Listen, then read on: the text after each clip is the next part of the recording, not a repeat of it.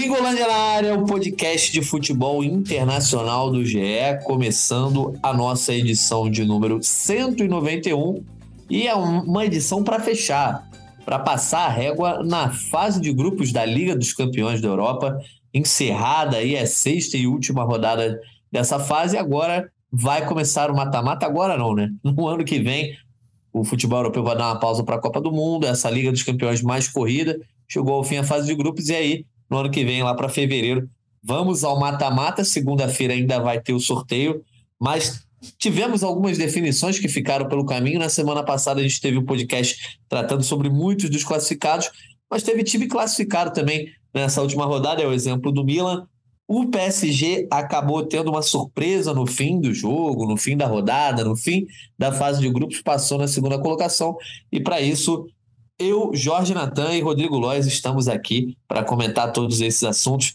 E aí, Rodrigo Lois, uma última rodada que teve muito jogo que era mais para cumprir tabela, por exemplo, o jogo entre City e Sevilha, é, o jogo do Real Madrid também, mas a gente acabou sendo surpreendido com algumas emoções. Eu acho que o destaque fica muito por conta do PSG passando em segundo mais uma vez. Fala, Natan. Um abraço também para todo mundo ligado em mais um episódio do Gringolândia. Com certeza, essa surpresa aí do Paris Saint-Germain na segunda posição do grupo. É, dá uma dá uma ansiedade para os outros times que ficaram no primeiro pote, né, do sorteio que vai ter na segunda-feira, porque pegar um Paris Saint-Germain logo nas oitavas de final não é muito agradável. Eu particularmente acompanhei mais o jogo do Milan contra o Salzburg, que era um jogo, né, que valia a segunda posição do grupo. O Chelsea já estava em primeiro e valia uma vaga nas oitavas de final e o Milan jogou muito bem. Eu tentei acompanhar os outros jogos de alguma forma, mas tirando a boa atuação do Milan e principalmente do Giroud, o destaque é com certeza esse PSG na segunda posição do grupo. É isso. Hoje a gente está aqui para ter uma edição um pouquinho mais curta, até porque segunda-feira tem sorteio. E vocês sabem que depois do sorteio a gente sempre aparece aqui para dar uma analisada nos confrontos no Gringolândia. Então, a gente vai mais falar sobre esses jogos que aconteceram aí. Na semana passada, a gente falou sobre as classificações de algumas equipes, outras que ficaram pelo caminho. Então, uma edição um pouquinho mais curta, até porque estamos gravando horas, horas não, minutos depois da rodada, no feriadão aqui do dia 2 de novembro. E vamos seguindo aqui tocando o barco. É, antes da gente começar e aprofundar esse debate, Sempre lembrando a galera de nos seguir lá no Twitter, arroba GringolândiaGE, para a gente interagir e pedir sugestão de temas. Quem nos ouve também no GE, saiba que pode escutar nos diversos aplicativos de áudio do mercado e lá se inscrever para serem notificados quando uma edição sair do forno. E aí, o Lois, é, a gente depois vai soltar um Power Ranking, a gente ainda vai montar. Mas, se a gente olhar, primeiro fazendo um panorama geral, o Napoli era quem vinha com a melhor campanha da Champions até então perdeu para o Liverpool por 2 a 0 e acabou ficando com 15 pontos, exatamente a mesma situação é, do próprio Liverpool. E aí, o único time que encerra a fase de grupos com uma campanha de 100%, né? 18 pontos em seis partidas, seis vitórias, e aí, mais uma vez, com números impressionantes em termos de gols 18 gols feitos e apenas dois sofridos é o Bayern de Munique. E meio que me dá um déjà vu, porque na temporada passada foi igual, né? Bayern de Munique teve, fez uma fase de grupos muito boa. No nosso Power Ranking apareceu em primeiro e aí decepcionou no mata-mata. É, você acha que o desfecho pode ser diferente? Esse Bayern que não tem tanta pompa, vinha sofrendo na Bundesliga, mas parece que em termos de fase de grupos da Champions virou especialista, né? É, se a gente levar em consideração o grupo que o Bayern de Munique fez 18 pontos, eu acho que dá para esperar um pouquinho mais, né, nessa temporada é, o Bayern de Munique que estava no mesmo grupo que a Inter de Milão, que fez bons jogos e é um time difícil. O Barcelona, que está num processo de reconstrução, mas foi um clube que contratou bastante, contratou o próprio Lewandowski, que era do Bayern. Então eu acho que é bom ficar de olho nesse Bayern. É difícil falar de favorito, né? Acho que o, o Bayern está num patamar abaixo, por exemplo, do Manchester City. Mas é um time forte, com certeza. Acho que ainda pode, pode ir longe. E a, a, a gente ainda vai parar para fazer o Power Rank, mas na nossa resenha, onde ficaria o Napoli aí? Fica muito distante dos primeiros colocados, de repente? É, o próprio Bayern, de repente o Real Madrid, City, o PSG, que eu acho que por passar em segundo, talvez a galera consiga colocar um pouco mais abaixo desse Power Rank, mas o Napoli, que era a grande sensação, acabou perdendo 100% de aproveitamento, mas dá para dizer que está ali pelo menos entre os cinco melhores times dessa Champions? Era isso que eu ia falar, Natan. Eu acho que um top 5, uma quinta posição, tá muito bem para o Napoli, levando em consideração o Bayern de Munique, o Manchester City, o próprio Paris Saint-Germain e o Real Madrid. Eu colocaria o Napoli na quinta posição. Não acharia é. injusto, né?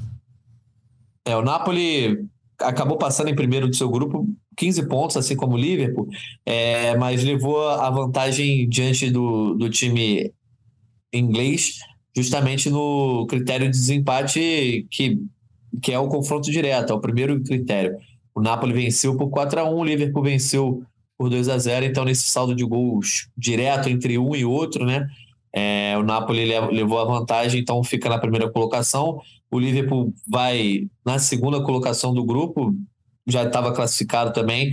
É, esse Liverpool que vem mal no campeonato inglês, não consegue se desenvolver. Você acha que essa vitória, que a própria galera do Liverpool falou que é, foi diante de um dos melhores times da Europa, pode mudar essa chave, pode ajudar a transformar a temporada do Liverpool? Ou não muda muita coisa, até porque vai ter essa pausa para a Copa do Mundo e aí a gente só vai voltar a ver essas equipes lá para janeiro, fevereiro?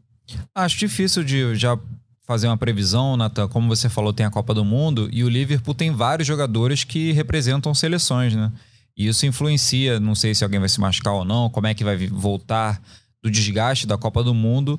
Mas é, no, o que eu queria comentar mais é que o, o Napoli ele está em primeiro colocar é, na primeira posição no campeonato italiano e com seis, é, cinco pontos de vantagem em relação ao Atalanta, ou seja, é uma temporada muito boa, não é só uma coisa é, exclusiva da Liga dos Campeões. O Napoli com 18 jogos até agora nessa temporada 22-23. A única derrota foi essa para o Liverpool, nesse último confronto. Napoli com 50 gols já em 18 jogos, então é uma temporada muito boa. Agora o Liverpool, eu sinceramente eu espero um pouco mais. Vamos ver nesses próximos jogos pelo Campeonato Inglês, por exemplo, o Liverpool vai enfrentar o Tottenham. Vamos ver de que maneira essa vitória sobre o Napoli ela vai influenciar uma possível mudança de comportamento e, e quem sabe uma uma melhora de rendimento, né? Porque o Liverpool ganhou do Napoli, mas perdeu na rodada anterior para o Leeds. Aí ganhou do Ajax antes e tinha perdido para o Nottingham Forest. Então tá numa oscilação muito grande, né? Vamos ver se nesses próximos jogos, se, se não me engano, são mais três jogos ou quatro jogos. São três jogos até a Copa do Mundo. Se pelo menos nessa reta final o time melhora de rendimento.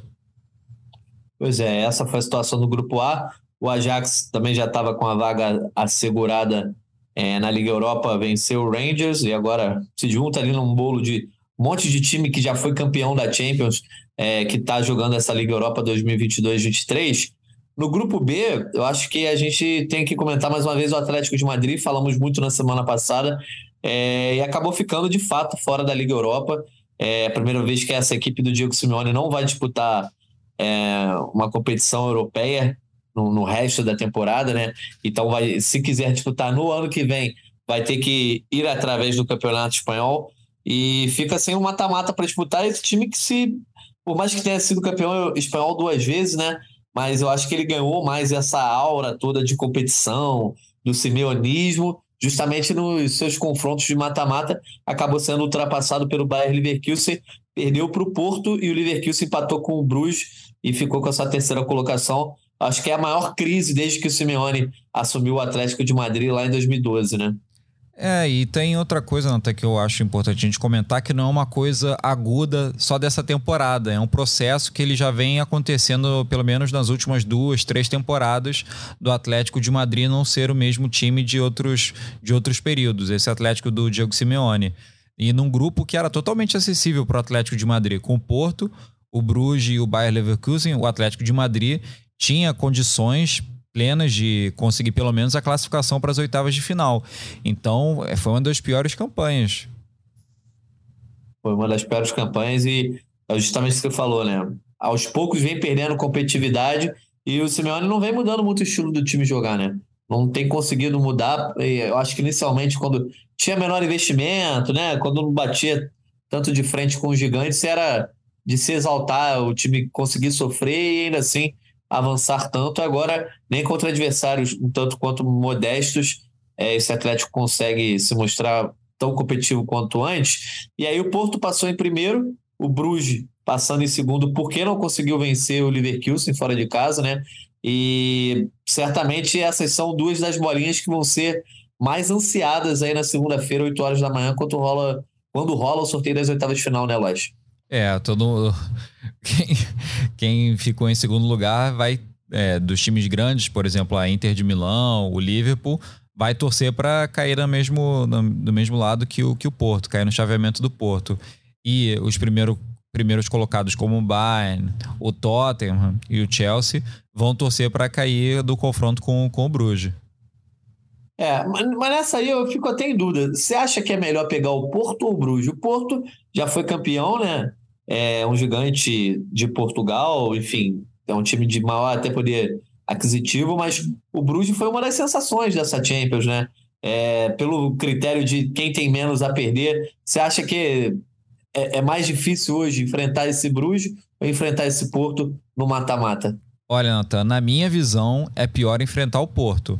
Não porque ele só, não só porque ele ficou em primeiro lugar do grupo, mas o Bruges, ele ficou em segundo com 11 pontos, tudo bem, mas ele só fez 7 gols nesses seis jogos, sendo que desses 7 gols, 4 foram na goleada sobre o Porto no, no Estádio do Dragão. Não sei se você lembra na segunda rodada. Então teve ali uma concentração de gols. Não é que o Bruges tenha, na minha visão pelo menos, tenha feito um, um grande futebol é, envolvente, uma coisa do tipo, como por exemplo fez o Napoli na fase de grupos. O Bruges ele fez uma boa campanha e ele conseguiu a classificação, mas não eu se eu fosse um, um, um dos times classificados para as oitavas de final, eu preferia enfrentar, enfrentar o Bruges do que o Porto.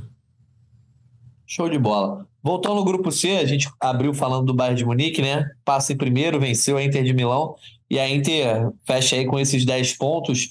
É, o Bayern certamente vai ser um dos bichos papões desse sorteio aí.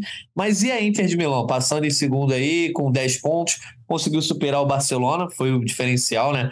É, desses 10 pontos que que a Inter fez, é, acho que os mais importantes, certamente, foram os pontos que somou contra o Barcelona, um empate no Camp Nou e uma vitória na Itália. Uh, você acha que dá para avançar? Como é que você observa essa Inter de Milão, que é uma campanha de poucos pontos, né? Se você olhar aí dos segundos colocados, a Inter de Milão, o Eintracht Frankfurt e o Milan passaram com 10 pontos e só o Borussia Dortmund passou com menos, que passou com 9. Olha, Nathan, eu acho que a Inter de Milão tem time para passar das oitavas de final. Essa é a minha avaliação. Levando em consideração o retorno do Lukaku, outras opções, Lautaro voltando a render mais. É, você já tem um time bem estruturado ali que pode e, e, tem capacidade para apresentar um futebol um pouco melhor. Eu acho que a Inter de Milão fez uma boa fase de grupos e, e para passar das, das oitavas de final. Vai depender muito do, do confronto, né? Por exemplo, Tottenham e Inter de Milão. Quem você acha que passa? Eu acho que a Inter tem grandes chances. Não vou falar que é favorita, mas ela tem grandes chances. Acho que ficaria um pouco mais complicado, ou muito mais complicado, se fosse o Real Madrid, o Manchester City, ou até o Benfica, né? Que vem numa fase impressionante. Mas acho que a Inter de Milão tem condição de, de enfrentar de igual para igual pelo menos metade dos, dos primeiros colocados da Champions. É, Inter de Milão tem um time no papel, né? De fato tem peças importantes. É, mas, ô Lois, só para a gente fechar sobre o Bayern de Munique. Passou em primeiro, mas aí na segunda colocação a gente tem equipes como PSG, Borussia Dortmund, RB Leipzig, Milan, o Frankfurt que já citamos, Bruges, além da Inter de Milão que estava no grupo deles, e o Liverpool. Qual é a bolinha que o Bayern deve tentar evitar aí como primeiro colocado? Bom, PSG gente... ou o Liverpool? Ah, eu acho que seria pior enfrentar o Paris Saint-Germain que está num momento melhor do que o do Liverpool. A gente tem o Messi voltando a jogar muito, Mbappé jogando muito de novo, o Neymar também jogando muito bem, ele que não participou dessa última rodada da fase de grupos porque estava suspenso. Eu vejo o Paris Saint-Germain no momento melhor do que o do Liverpool, que a gente já comentou antes. Então seria pior enfrentar o Paris Saint-Germain. Lembrando, né, que no sorteio o Bayern de Munique não pode pegar a Inter de Milão porque estava no mesmo grupo e também não pode enfrentar times do, do mesmo país. Então o Leipzig e o Eintracht, Eintracht Frankfurt também não podem enfrentar o Bayern. Verdade, o, o Bayern então já fica aí com três bolinhas a menos para serem sorteadas, né? Fica, fica com cinco adversários no radar Lembrando que a gente vai conferir segunda-feira, 8 horas da manhã. Ah, ainda tem o, é o Borussia Dortmund, esqueci de falar. É o Leipzig, o Frankfurt ah, é e o Dortmund. Então são quatro, né? Os três alemães mais a Inter de Milão. Ou seja, 50% de chance de pegar Liverpool ou PSG. Tranquilo.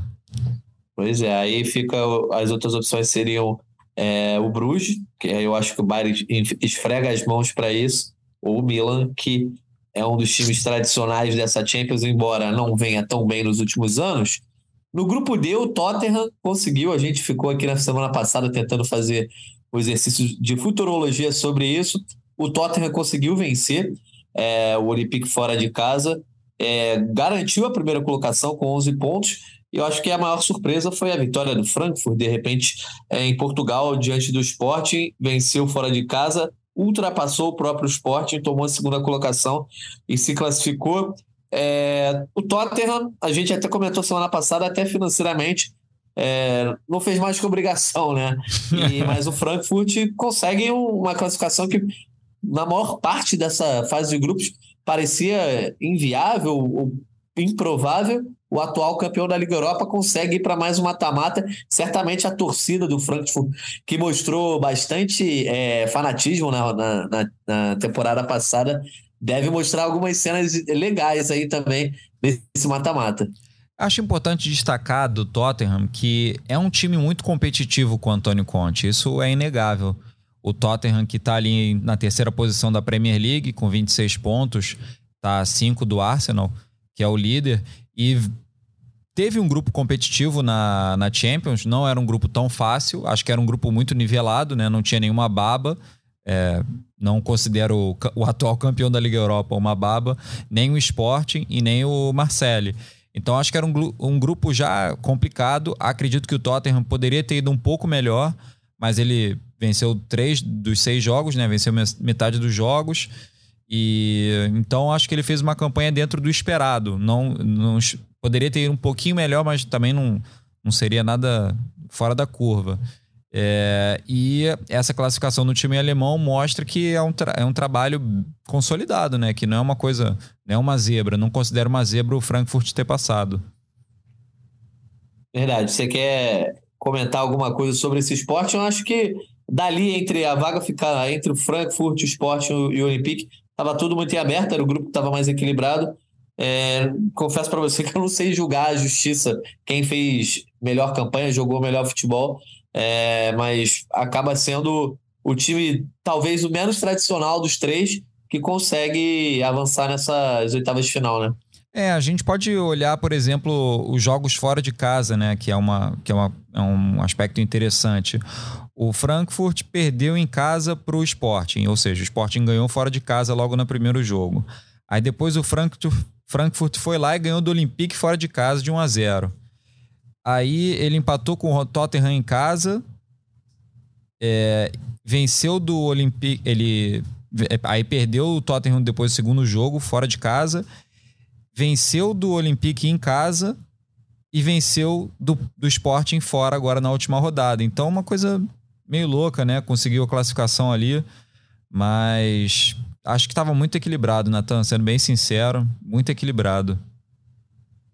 Pois é, tudo equilibrado nesse grupo D. E no grupo E não teve tanto equilíbrio, mas ficou uma definição de vaga para essa última rodada da fase de grupos. O Chelsea já estava classificado, venceu o Zagreb, se é, assegurou na primeira colocação. E o Milan, que precisava confirmar matematicamente a sua vaga diante do Salzburg, no confronto direto ali com, com o time da Áustria, goleou, passeou. Você também ficou é, dando uma olhada nesse jogo aí, né, Lois?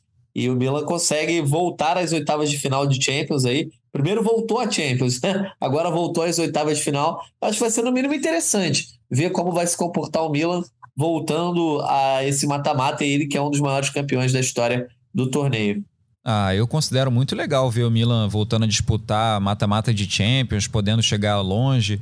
Eu não sei se o time tem tanto potencial para isso. Rafael Leão é o principal nome do time da temporada, vem jogando muito bem. Hoje, quem jogou muito foi o Giroud. Eu acho que o Milan tem um time forte, mas não tão forte contra os, os principais candidatos ao título. Mas é interessante, de qualquer forma, ver um time italiano, além do Napoli e da Inter de Milão, que também passaram, né? É, brigando ali por, por uma vaga nas quartas. Acho que se o Milan chegasse nas quartas de final, já, já estaria de, de bom tamanho. Pois é, o Milan acho que vai se reconstruindo aos poucos, esse é um processo. É, e o Chelsea? Chelsea tem condição, a gente chegou a falar, conseguiu aí confirmar mais uma vitória, passou com 13 pontos, uma campanha sem grandes sustos. E o time do Graham Potter sofreu sua primeira derrota aí na Premier League no fim de semana para o Brighton. Ah, na Champions ele já havia sido derrotado uma vez. Acho que daqui até fevereiro é um dos times que eu acho que ainda pode se modificar muito, né? Ainda está muito no começo de trabalho.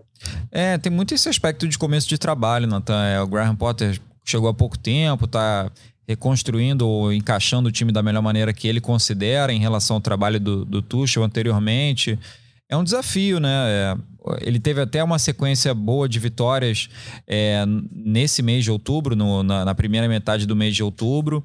Ele venceu cinco jogos seguidos, aí venceu o Milan duas vezes, venceu o Aston Villa, mas é um time num processo, né? É, tem que, a gente tem que entender isso. É, se, qualidade o grupo tem. É outro time como para variar, a maioria dos times ingleses tem muitos jogadores de seleção. Não sei qual vai ser o impacto da Copa do Mundo para esse elenco, se os jogadores vão ficar muito desgastados ou não. Mas uh, acho. Eu prefiro não comentar tanto do Chelsea ali, do, do potencial dele, porque ainda está Ou das as perspectivas né, para a Liga dos Campeões, porque ainda está num começo de trabalho, apesar da gente já conhecer a maior parte do time. Exatamente. Falando do grupo F, chegamos para falar do bicho papão. Real Madrid, atual campeão, 14 títulos de Liga dos Campeões, ninguém chega nem perto. Goleou, encerrou a fase de grupos com 5 a 1 diante do Celtic, mas o grupo que tinha vaga em aberto. E o RB Leipzig assegurou aí a segunda colocação do grupo, chegou para um confronto direto contra o Shakhtar na Polônia, né? O Shakhtar mandante do jogo, mas todas as questões envolvendo a Ucrânia mandando suas partidas em Varsóvia, na Polônia. E o Leipzig passeou, meteu 4 a 0 no Shakhtar. O Shakhtar precisava vencer, o Leipzig jogava pelo empate. Isso acho que acabou condicionando o jogo também. É, mas é interessante que essa equipe alemã que foi fundada em 2009 consegue avançar aí para o mata-mata da Champions pela terceira vez em cinco anos. Chegou a ser semifinalista lá em 2019 e 20. É, na temporada passada nem passou para as oitavas, mas parece ser um Leipzig mais consistente do que o da temporada passada, muito pela atuação do Incucu, né? Um atacante que na França ninguém fala muito do Incucu porque tem tanta opção no ataque da França, só que no Leipzig ele está jogando muita bola e vencendo um, um dos destaques da Bundesliga, né? Nossa, ele tem jogado muito bem. É, tem sido um dos destaques da temporada também. Comentando sobre esse grupo, é, a gente já falou, né, que seria muito bom ver o Shakhtar avançando de fase, apesar de todos os problemas da guerra na Ucrânia, mas infelizmente isso não aconteceu. O Leipzig ganhou os, os últimos quatro jogos da fase de grupos da Champions, então mereceu, é, fez por onde para essa classificação, como você destacou esse trabalho, é, já de, de algumas temporadas, né, e em especial dessa, o Nkunku fazendo tantos gols. E o Real Madrid, para variar, se classificando em primeiro lugar, é, garantido nas oitavas atual campeão. É, eu estava dando uma olhada aqui, o Ancelotti ele empatou com o Alex Ferguson no posto de técnico com o maior número de vitórias na história da Champions League, com 102 vitórias. Impressionante. O, Ancel o trabalho é. do Ancelotti é, é, realmente ele é um dos maiores técnicos da história. E o Real Madrid que ganhou esse 5 a 1 sobre o Celtic, jogando muito bem, né? Acho que não foi um resultado ah, é, não foi tanto por demérito do, do, do, do, do Celtic, né? Foi o Real Madrid que se impôs. É, o Rodrigo fez gol, o Vini Júnior fez gol, é, o Valverde também, que tá jogando uma barbaridade. O Asensio, que teve oportunidade e, e foi muito bem. O Ancelotti falou muito dele na entrevista coletiva. Então o Real Madrid mostrou que mesmo com uma situação do Benzema saindo do banco de reservas, ainda é um time muito competitivo. Pois é, torcedor do Flamengo que ouve o Gringolândia também, já vai ouvindo aí, amigo. Muita gente, Vidal provocando, não sei o quê. A verdade é que o Real Madrid vem jogando cada vez mais bola, né? Teve anos, com até com o Zidane, que ganhou a Champions muito é, pelo que tinha de bons jogadores, não era um time tão consistente no coletivo. Na própria temporada passada teve gente falando muito disso. Ah, passou, deu sorte, etc. Mas o Real Madrid, que para mim na temporada passada já mostrava um grande potencial e, e superou gigante, nessa temporada vem jogando muita bola. Eu acho que pode levar não só a, o Campeonato Espanhol de novo, como também a Liga dos Campeões. E aí, amigo, se comparar qualquer time fora da Europa, fica complicado. Mas isso é assunto para depois. Isso é assunto lá para fevereiro, para março. É, nesse grupo ainda, o, o Rodrigo Lage, o, o, RB Leipzig que a gente já comentou, RB Leipzig, o, o, o, Real Madrid a gente já comentou, falando sobre o RB Leipzig. Passa aí na segunda colocação.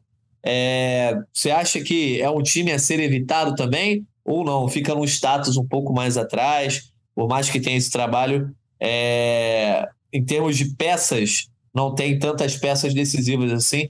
Lá em 2020, eu acho que acabou sendo um ponto fora da curva, porque foi naquela Super Champions também, né? Jogos únicos, por isso uma campanha tão histórica de semifinal. Eu, pelo menos, não vejo esse Leipzig com condição é, de amedrontar os gigantes que passaram na primeira colocação. Não, eu não acho que tenha toda essa força também, não. Concordo com você. O Leipzig está só em sexto lugar no campeonato alemão, então não é uma temporada ah, indo muito bem na Champions e muito bem na Bundesliga. Não, não é isso que acontece.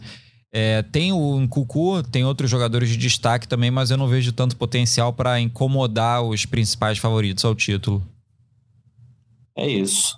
No grupo G, a gente vai falar do Manchester City que venceu o Sevilha por 3 a 1 fechou a fase de grupos com 14 pontos, e o Borussia Dortmund empatou com o Copenhagen, ficando segundo, 9 pontos, segunda colocação.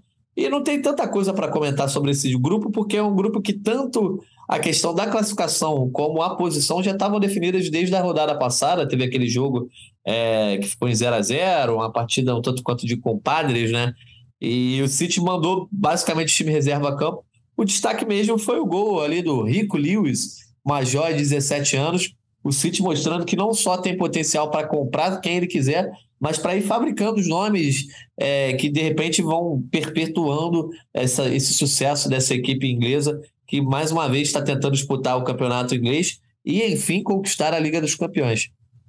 É, o, o Julian Álvares também fez um ótimo jogo, né? O jogador argentino. Isso, fez o gol e deu uma assistência. Exatamente, ele jogou muito bem. Era um grupo que o City tinha, entre aspas, a obrigação, porque ele não é obrigado a nada, né? A obrigação de terminar na primeira posição. Borussia Dortmund também eu esperava que ficasse em segundo lugar. E o Sevilla vai disputar a Liga Europa, se bobear vai ganhar de novo, porque é o, é o maior campeão do torneio, tá mais que acostumado a disputar. Um grupo muito previsível esse. É, e o destaque que o passe pro, pro Julian, Julian Álvares veio de Kevin De Bruyne, ou seja, mais uma assistência pro cara na temporada. Ele já tinha, já vinha dando muitas assistências na Premier League, agora também na Champions. É, talvez seja um dos melhores jogadores do mundo nessa temporada 22-23.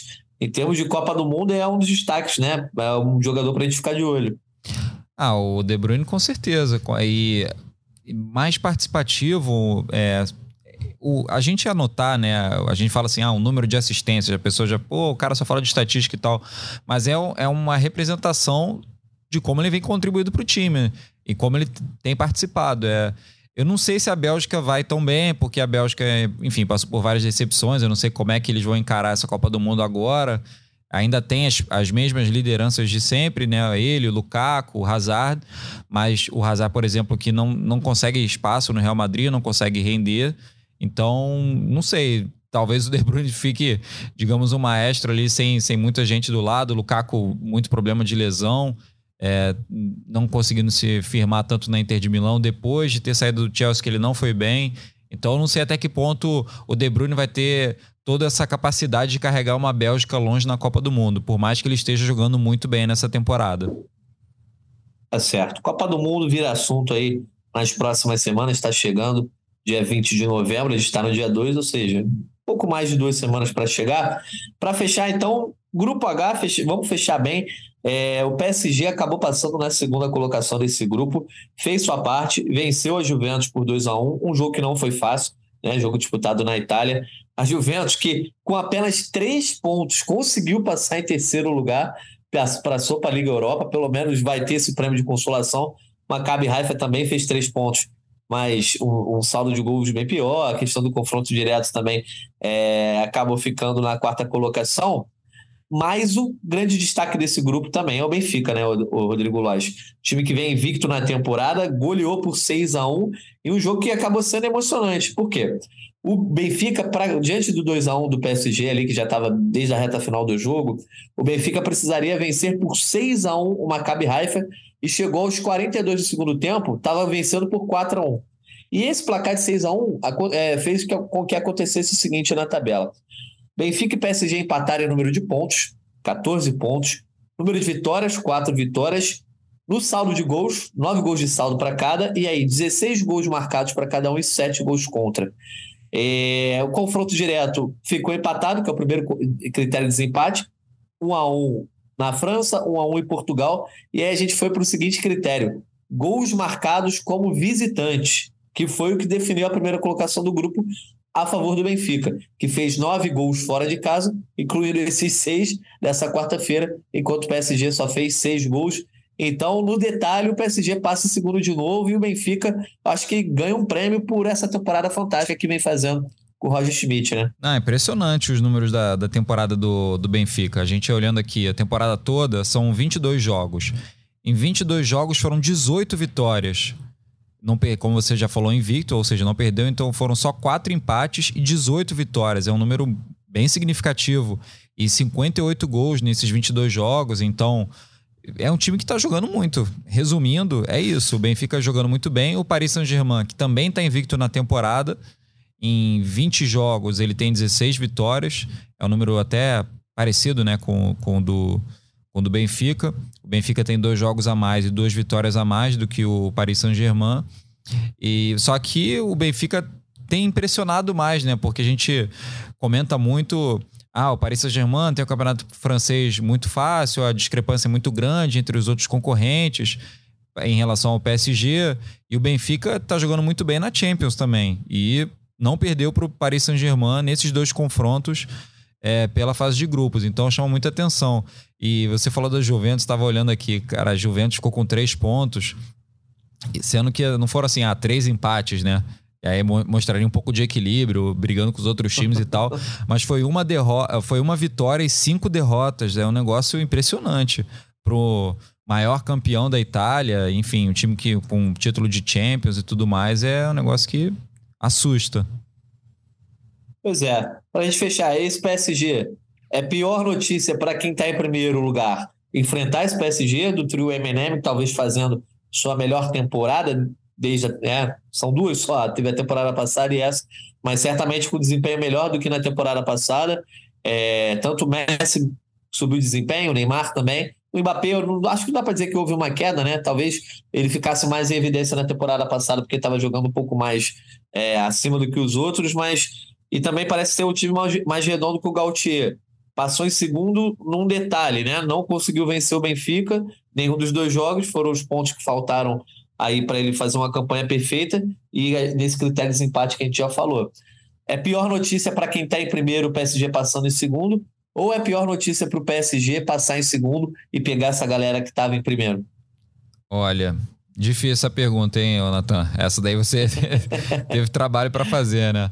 Olha, eu acho que é pior para quem ficou em primeiro ter a perspectiva de enfrentar o Paris Saint-Germain. Eu acho que o Paris Saint-Germain vem muito forte. É, como a gente já comentou algumas vezes, o trio está funcionando. É, o time está melhorando, o Gautier conseguiu. Ele ainda está vendo né, como ele vai organizar melhor defensivamente. Ele começou a temporada jogando com três homens atrás, aí passou para quatro, aí tem alternado e tudo mais. Mas eu acho que o Paris Saint-Germain ele já, já, já se encontrou, ele já, já, tá no, já entrou no embalo, né? Principalmente com os três jogando muito. E eu tava vendo aqui, você falou do Mbappé, né? Mbappé na temporada passada ele fez 39 gols em 46 jogos. Nessa temporada agora, ele tem 18 gols em 18 jogos. Eu não sei se ele teve uma queda tão grande, não, né? Não, não que você tenha falado isso, mas é. Ele, enfim, tá fazendo muito gol. É, pela, pelas minhas contas aqui, ele teve uma queda mais forte em assistências. Ele não tem contribuído tanto para gols dos outros. Mas gols é, dele eu, eu ainda é tem. Aquelas, é, é, o que eu falei do, do referencial mesmo, assim. Os outros estão jogando tão bem quanto, aí fica mais apagado, mas hoje mesmo marcou um golaço, né? Pô, foi um golaço, cara. Sendo mais, mais solto assim na hora de comentar, foi, foi um, um belo gol. Pois é, um belo gol do Mbappé.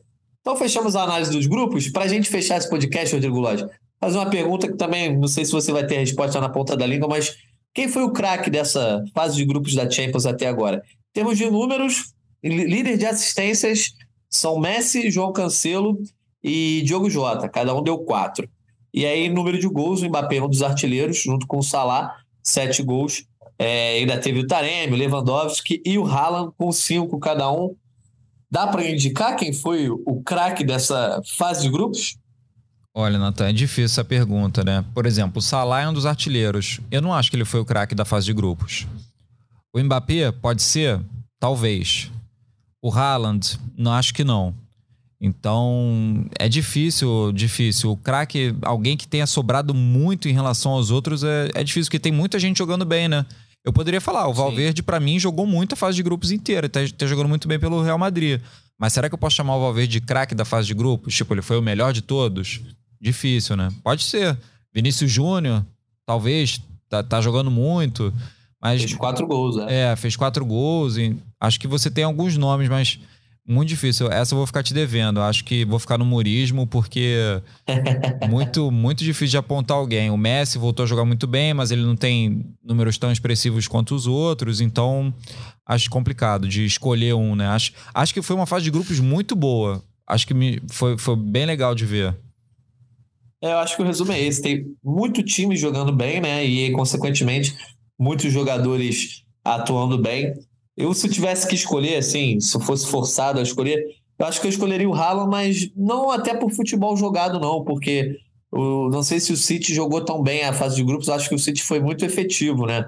Mas acho que o Haaland pode ser, de repente, um símbolo aí, fez cinco gols, acabou não atuando é, nessas rodadas por conta da lesão. Eu acho que ele poderia terminar como artilheiro da Champions, né? Mas sofreu uma pancada no pé e não, não jogou essa última partida. Mas vamos conferir. O negócio de craque ainda tem muita água para rolar. O mata-mata é muito mais decisivo nisso aí. Mas acho que matamos, né, Rodrigo Lóis? Vamos deixando aí, então, teu destaque final para essa edição aí de fim da fase de grupos da Champions. Agora, sorteio segunda-feira e certamente a gente vai ter muito mais comentário para fazer, mais guiados aí diante de quem for enfrentar quem, né? Olha, meu destaque é justamente sorteio. Segunda-feira de manhã na segunda-feira também tem convocação da seleção brasileira para a Copa do Mundo. Então, segunda-feira bem animada. Exatamente, segunda animadíssima, 8 da manhã, sorteio da Liga dos Campeões, uma da tarde, convocação da, é, do Tite para a Copa do Mundo, a divulgação da lista aí dos 26 que estarão no Catar com a seleção brasileira.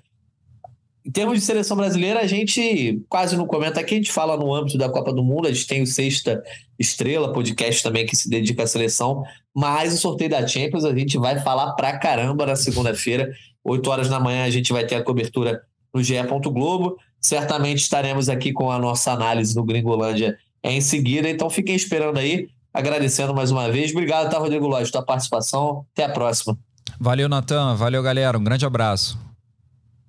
Valeu, Lois. Agradecendo ao Maurício Mota também, editor que nos ajudou aí com esse podcast. E também a você, ouvinte, que nos acompanhou, chegou ao final de mais uma edição. A gente volta então no começo dessa semana, segunda-feira, para comentar a, fa a fase de grupos, não, o sorteio das oitavas de final da Liga dos Campeões. Um abraço e até a próxima.